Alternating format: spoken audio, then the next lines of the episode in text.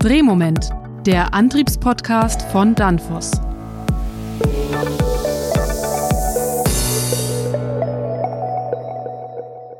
Hallo, verehrte Zuhörerinnen und Zuhörer. Mein Name ist Robert Weber. Wir müssen über Energie reden. Und zwar nicht über Kohle, Atom und LNG. Deshalb haben wir eine Sonderreihe gestartet. Denn die Industrie kann viel mehr tun. Stichwort Elektrifizierung. Als wir diesen Podcast starteten, waren wir mitten in der Corona-Pandemie. Wir nahmen unsere Folgen remote auf. New Normal heißt es heute.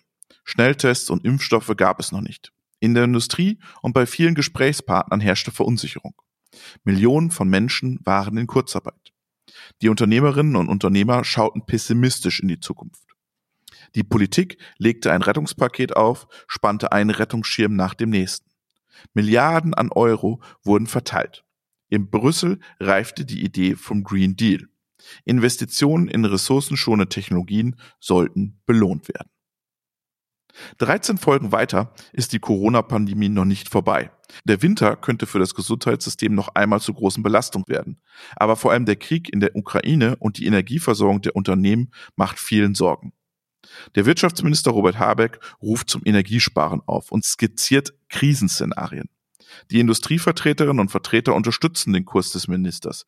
LNG-Terminals, das wird teuer, sparen, Gasverstromung einstellen und alternative Lieferketten entwickeln. Die Kohle feiert ein Revival. Schlecht fürs Klima. Die Atomkraft könnte folgen, inklusive politischer Diskussion. Und doch, die Volkswirtschaften in Europa sind verunsichert. Was passiert im Winter? Sind die Gasspeicher im November voll? Wann steigen die Preise nicht mehr? Welche Alternativen haben die Unternehmen? In unseren ersten Folgen sprachen wir in der Pandemie auch über die vielen Brauereien. Denen drückte damals schon der Schuh. Dr. Gerrit Blümelhuber von der Akademie Dömens. Ich sag mal, das Gros der Brauereien, die macht sich natürlich schon Gedanken darüber, wie sie gerade in der aktuellen Situation durch Kosteneinsparung im Endeffekt auch die weitere Existenz der Brauerei sichern kann. Und da ist, wie du es richtig angesprochen hast, ganz klar ähm, das Thema Energie, Energieeinsparung ein Thema. Das war schon die ganzen letzten Jahre immer ein Thema, aber es ist natürlich jetzt in so einer Extremsituation nochmal eine Spur härter und da da ist schon die Bereitschaft dann da, äh, gewisse Dinge eben mal in Angriff zu nehmen, die man vielleicht die letzten Jahre einfach hat ein bisschen schleifen lassen.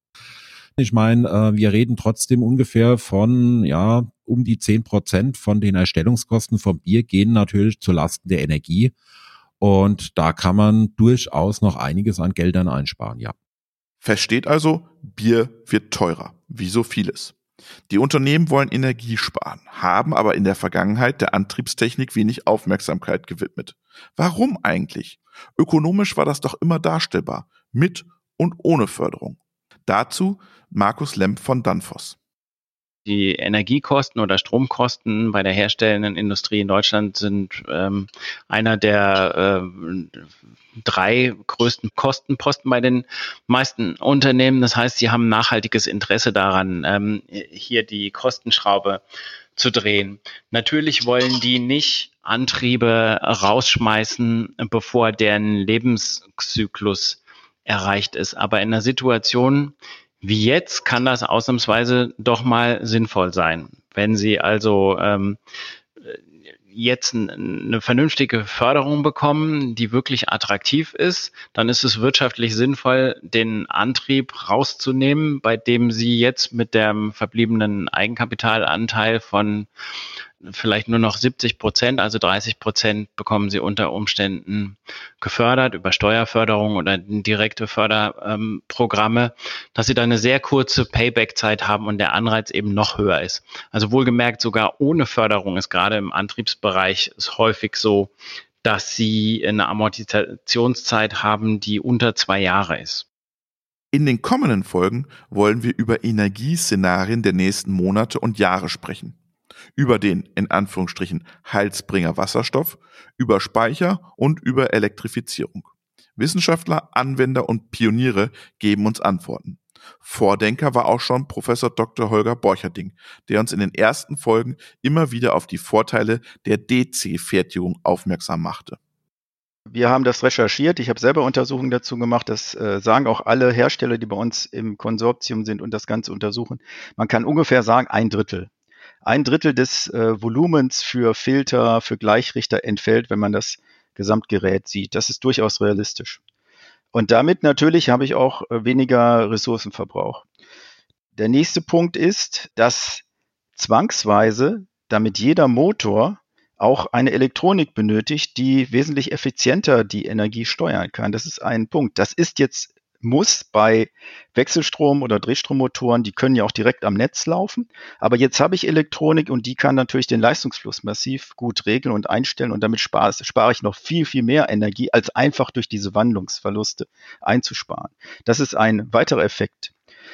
Der nächste Punkt ist, dass ich natürlich äh, überall dort, wo ich sowieso Gleichspannung benötige, die Topologien der Leistungselektronik vereinfache. Also es kommt eins zum anderen. Äh, und ich kann zum Beispiel auch, wenn ich jetzt schon Speicher einfach integrieren kann, auch den Lastfluss viel einfacher steuern. Damit entfallen Spitzen, ob die jetzt kurzzeitig oder auch länger sind, hängt eigentlich nur von der Größe des Speichers ab, um die zu eliminieren. Und das spart zum Beispiel zum Netz hin die Größe der Einspeisung, das spart sowohl zum Beispiel an äh, den Zuleitungen, an natürlich auch an Zwischenkomponenten, überall an Schaltern, da fallen natürlich auch Verluste an. Also da kommt eins zum anderen.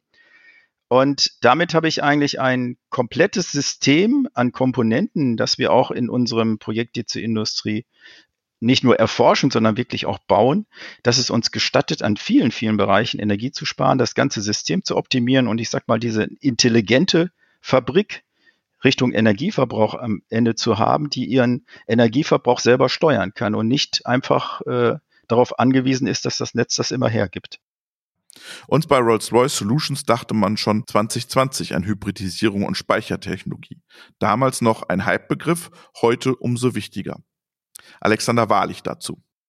Nee, produzierende Industrie ist auch ein, ein Grundbereich. Ähm, wir haben da Kunden, die das tatsächlich auch den Speicher zur Lastspitzenbegrenzung verwenden, um den Strompreis nicht, ähm, also wenn eine, wenn eine große Produktionslinie anfährt, dann, dann zieht sie mal kurzzeitig mehr Strom aus dem Netz und äh, große Industriekunden müssen dann eben auch für den Leistungsbezug, für die maximale Spitzenleistung, Viertelstunden Spitzenlast im, im Jahr den Strom bezahlen. Und wenn man den dann in dem Bereich senken kann, indem man dann die Energie für diese Momente aus dem Speicher zieht, dann, dann bringt das erhebliche Vorteile. Und auch da ist es dann eine produzierende Industrie, die davon profitiert. Speicher sind ein durchaus wichtiger Weg. In Dänemark erschließen sie aber auch ganz neue Energiequellen. Sie gewinnen die Energie aus den Kläranlagen. Mass Warming von Danfoss berichtete uns dazu in Folge 10. What is very crucial to understand uh, is that in opposite to what we see other places, uh, there, the Marseillesborg plant is not added anything from outside. It's, it's uh, um, to put it simple, it's basically household wastewater.